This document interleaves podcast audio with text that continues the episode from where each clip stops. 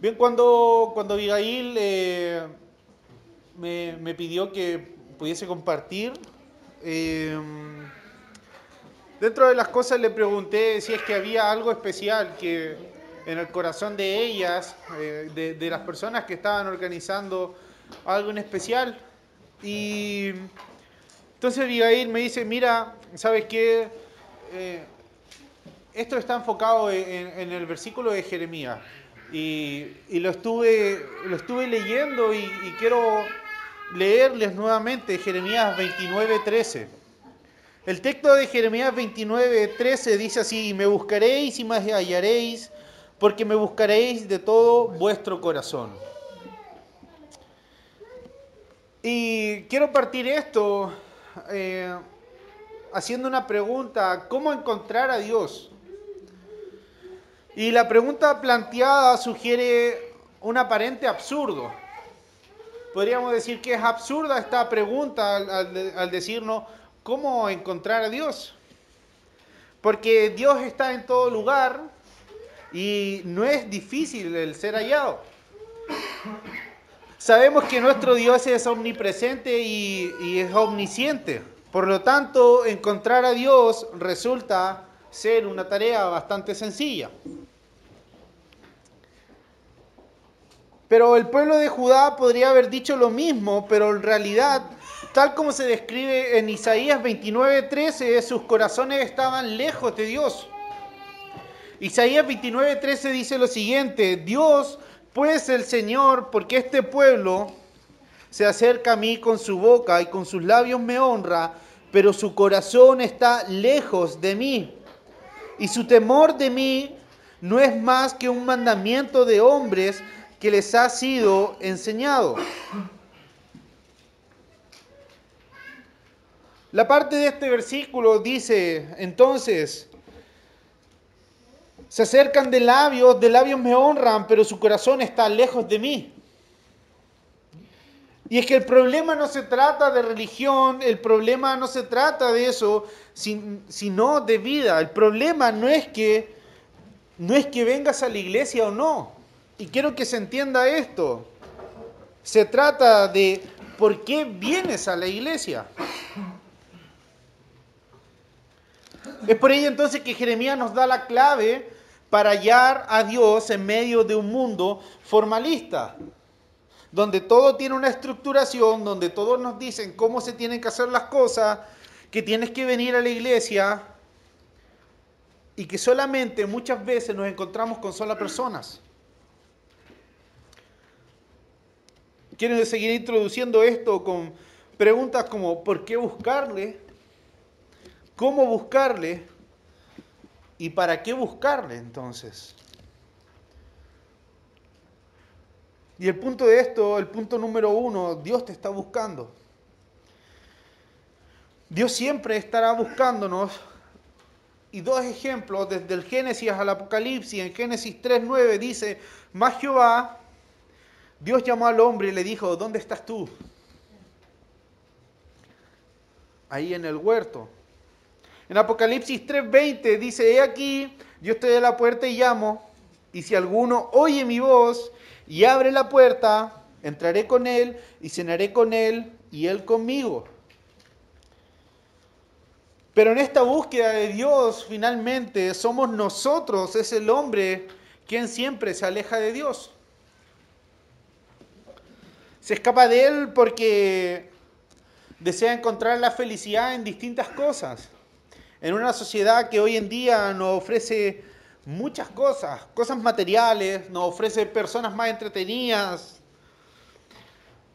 nos ofrece quizás cosas a corto plazo, a mediano plazo, a largo plazo, nos ofrece un trabajo mejor, una remuneración mejor, nos ofrece pasar tiempo mejor. Cuando, cuando recién estábamos orando con mi hermana Ivania, dentro de eso ella decía, estamos cansados, hemos venido de, eh, de una semana agotadora, es día viernes ya, quizá a esta hora muchos estaríamos viendo eh, el penúltimo capítulo de la teleserie, estaríamos quizá acostaditos eh, comiendo algo rico, quizás haciendo otras cosas, otras cosas que aparentemente podrían ser mejores o más entretenidas que estar aquí un día en la vigilia, quizás ya con frío, quizás ya con el cansancio, ya se hace notar en nuestros cuerpos. Finalmente, nosotros somos quienes nos escapamos de Dios. Y preferimos y elegimos estas cosas que tarde o temprano nos van a terminar decepcionando. Porque el único que permanece fiel siempre, a pesar de que nosotros le somos infieles, es Dios. Las personas pasan, puede pasar la amistad, puede que esas personas también fallezcan y ya no estén con nosotros. El trabajo pasa, el dinero pasa, lo material se desgasta, deja de ser útil, pero Dios siempre está ahí fiel, permanente con nosotros. Dios busca al hombre y el hombre siempre se escapa, aunque no se dé cuenta. Y en ese escapar muchas veces es nosotros dejar la responsabilidad de lado. Cuando Dios nos manda a hacer algo, siempre encontramos la excusa perfecta para no ser obedientes a su palabra.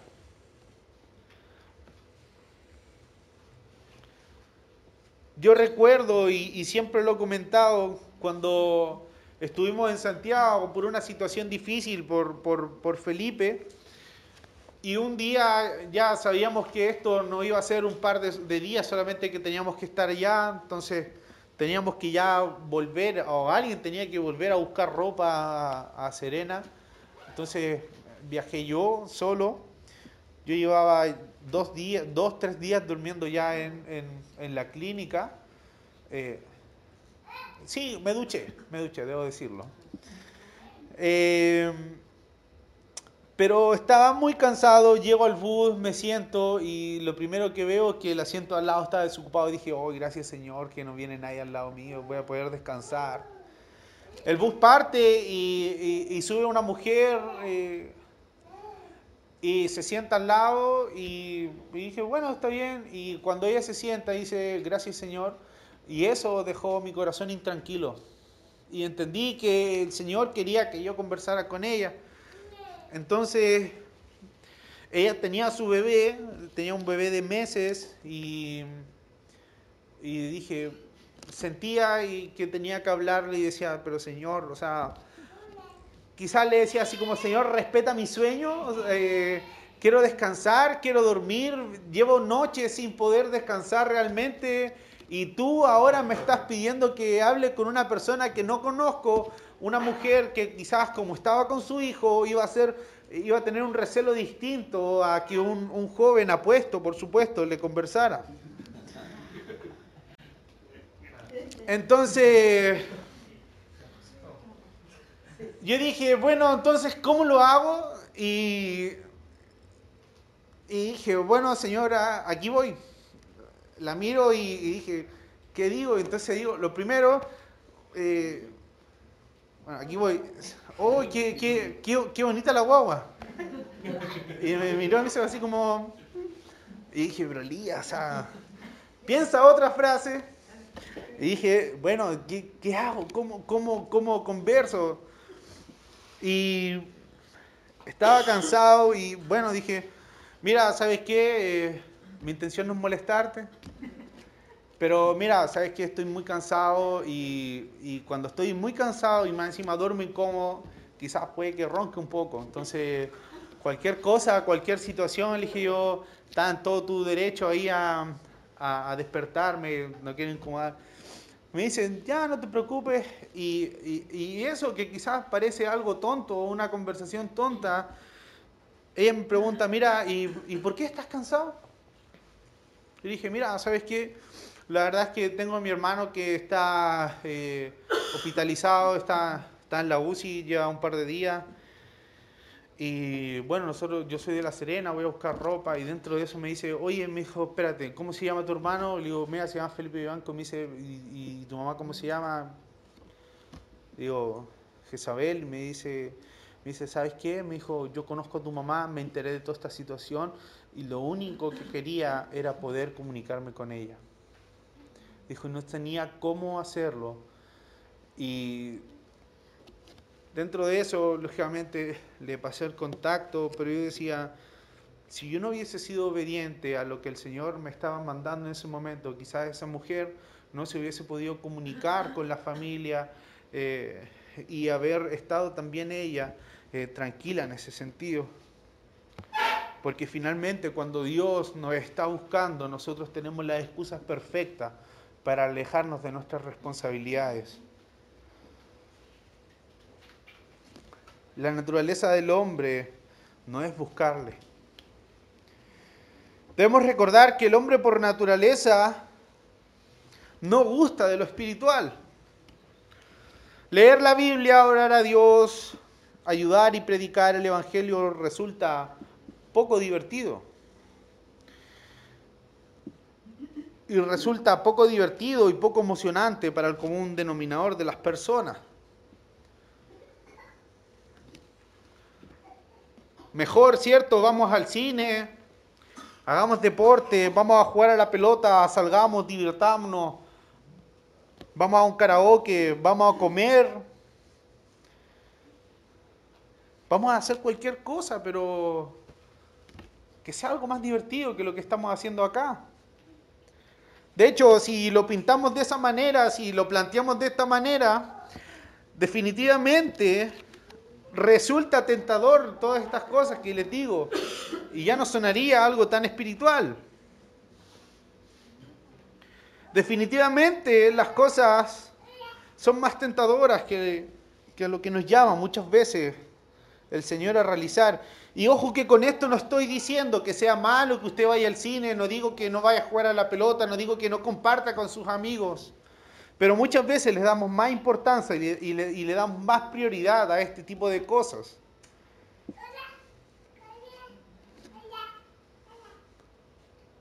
Y con respecto a lo mismo, es lamentable ver un día domingo, es lamentable ver quizás ahora sillas vacías. Porque esas sillas vacías significan que hay hermanos nuestros que no han podido venir, podido venir en algún aspecto. Y con esto no estoy juzgando, no estoy crucificando a esas personas, pero podrían haber muchas más personas compartiendo en comunión con nosotros.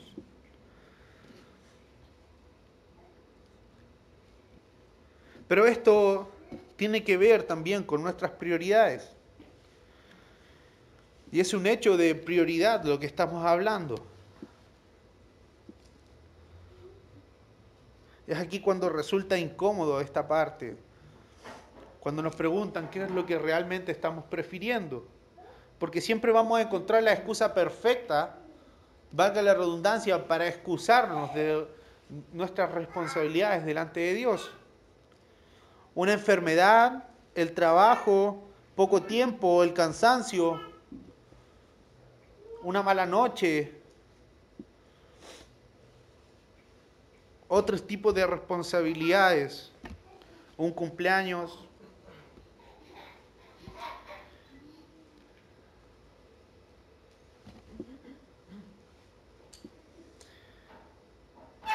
¿Dónde están tus prioridades? Esa es la pregunta.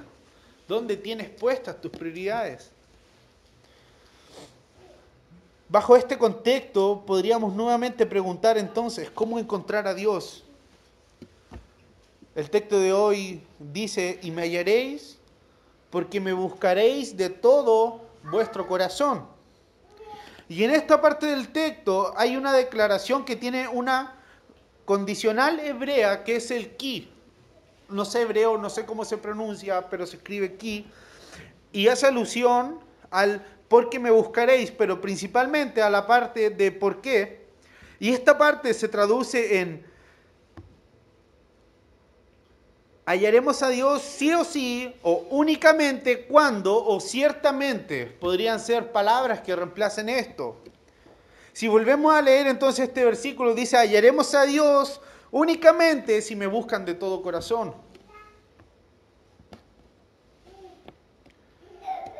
No hay otro modo, no hay varias formas de hacerlo, solo hay un camino, una forma de buscar a Dios y es hacerlo de todo corazón.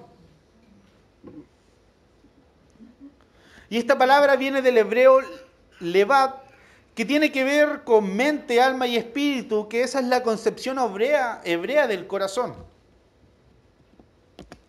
No podemos encontrar a Dios solo cuando vamos a la iglesia. Es más, probablemente vamos a la iglesia y no encontramos a Dios. Porque Dios no esté, sino porque tú no lo buscas de todo corazón. Y pensamos que cumpliendo con cosas pequeñas como el venir un día domingo es suficiente para buscar a Dios.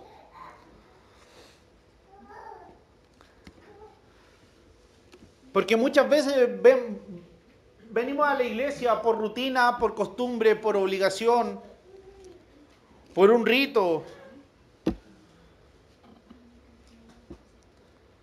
Porque si no voy me critican, porque si no voy me van a decir algo. Y es por lo mismo, por esas mismas condiciones que muchas veces caemos en la crítica. Criticamos, nos quejamos, te duermes, te aburres y hasta cuestionan las cosas de la iglesia. Porque la pregunta sería, ¿por qué estás viniendo entonces a la iglesia?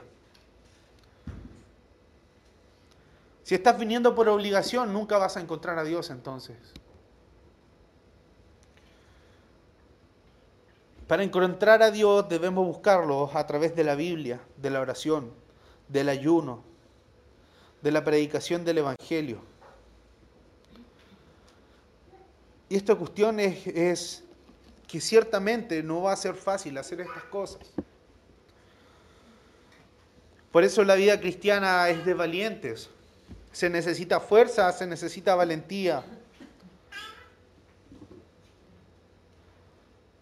Porque cuando decimos entonces tú debes buscarlo a través de la Biblia, la pregunta sería, ¿estás leyendo la Biblia? ¿O tú piensas que sacar el pan de vida es suficiente como parte de tu aprendizaje bíblico?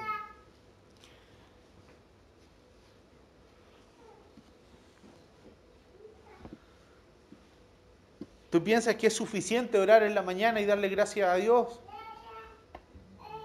¿Estás considerando ese tiempo solamente como oración, como comunión con Dios? Porque muchas veces cuando hemos ayunado como iglesia, ¿tú crees que es suficiente ayunar un día y decir, he cumplido con lo que se está mandando? ¿O acaso piensas que es suficiente cuando le dijiste a una amiga, mira, ¿sabes qué? Dios te ama y te invito a la iglesia? No es fácil, no es fácil. Por eso se necesita valentía, se necesita fuerza. Pero ciertamente nunca, nunca estaremos solos. Siempre Dios estará con nosotros.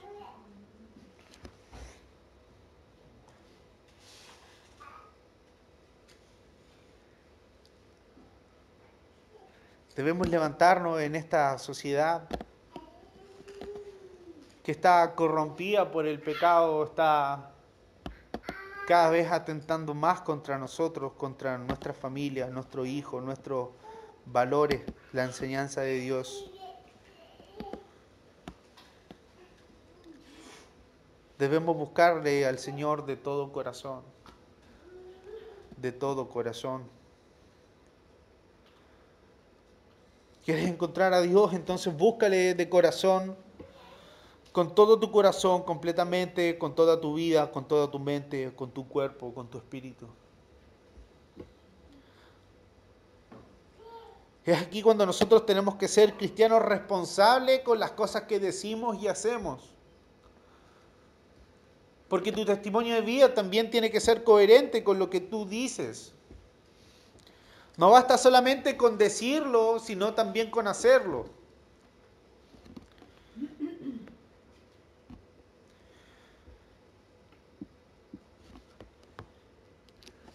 No debemos ser entonces como, como el pueblo de Judá, cuando leíamos en Isaías 29:13. Este pueblo se acerca a mí con su boca y con sus labios me honra, pero su corazón está lejos de mí. Hay una inconsistencia en este pueblo. Había una inconsistencia en este pueblo. Decían, pero no lo hacían. Su corazón estaba lejos de Dios.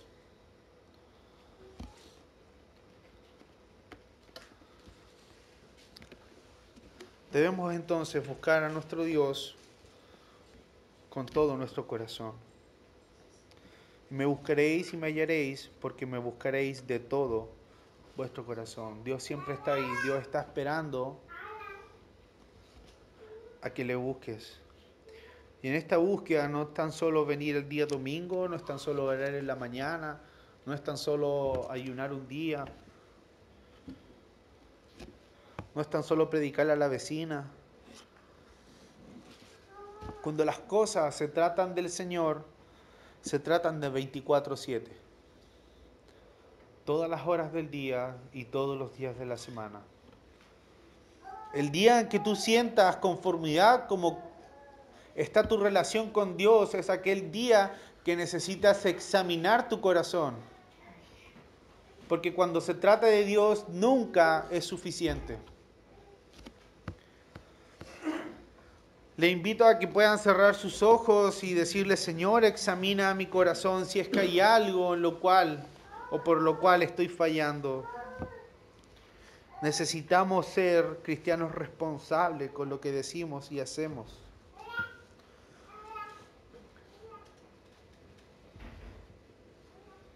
Invito a que tenga ese tiempo de, de oración. Y si es que hay algo por lo, por lo que le tienes que pedir perdón, este es el tiempo. Es el tiempo que te pongas a cuentas con Dios, no esperes más.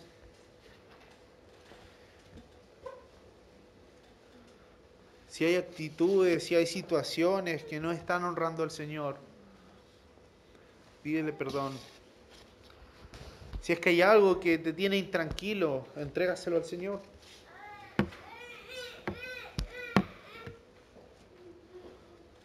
Si es que hay una situación de pecado, pídele perdón. Pídele ayuda. Como dice en su palabra en Éxodo 14, 14, Él peleará por ti para que puedas estar tranquilo. Señor, yo te doy gracias en esta noche por tu palabra, Señor. Te doy gracias, Señor, porque esta palabra, primeramente, Señor, redarguye mi vida, Señor.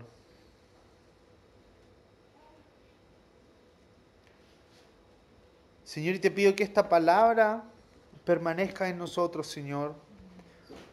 La podamos poner en práctica, Señor. Queremos ser cristianos responsables, Señor, delante de ti. No queremos ser como este pueblo, Señor de Judá, que solamente lo hacía de boca. Que su corazón estaba lejos de ti, Señor. Queremos honrarte, Señor, y queremos buscarte con toda nuestra fuerza, Señor. Con toda, Señor, nuestra fuerza. Señor, necesitamos buscarte constantemente porque necesitamos de ti, Señor. Necesitamos de tu guía, Señor. Necesitamos de tu dirección. Necesitamos de tu protección, Señor. Sin ti, Señor, no somos nada. No somos nada, Señor, sin ti. Señor, te pedimos perdón si muchas veces no hemos sentido conforme en cómo está nuestra relación contigo, Señor. Necesitamos, Señor, de tu presencia en nuestra vida cada día, Señor, a cada momento, Señor. Porque cuando nos, nos alejamos de ti, Señor, es cuando fallamos, Dios. Pero, Señor, a pesar de esto, Señor, tú permaneces fiel, Señor, ante nosotros, Dios. Y te damos gracias por aquello, Señor. Porque a pesar de que muchas veces, Señor, nosotros nos alejamos de nuestras responsabilidades, Señor, Tú estás ahí dándonos una nueva oportunidad, Señor. Gracias, Señor. Bendito seas. Te damos gracias. En el nombre de Jesús. Amén. Amén.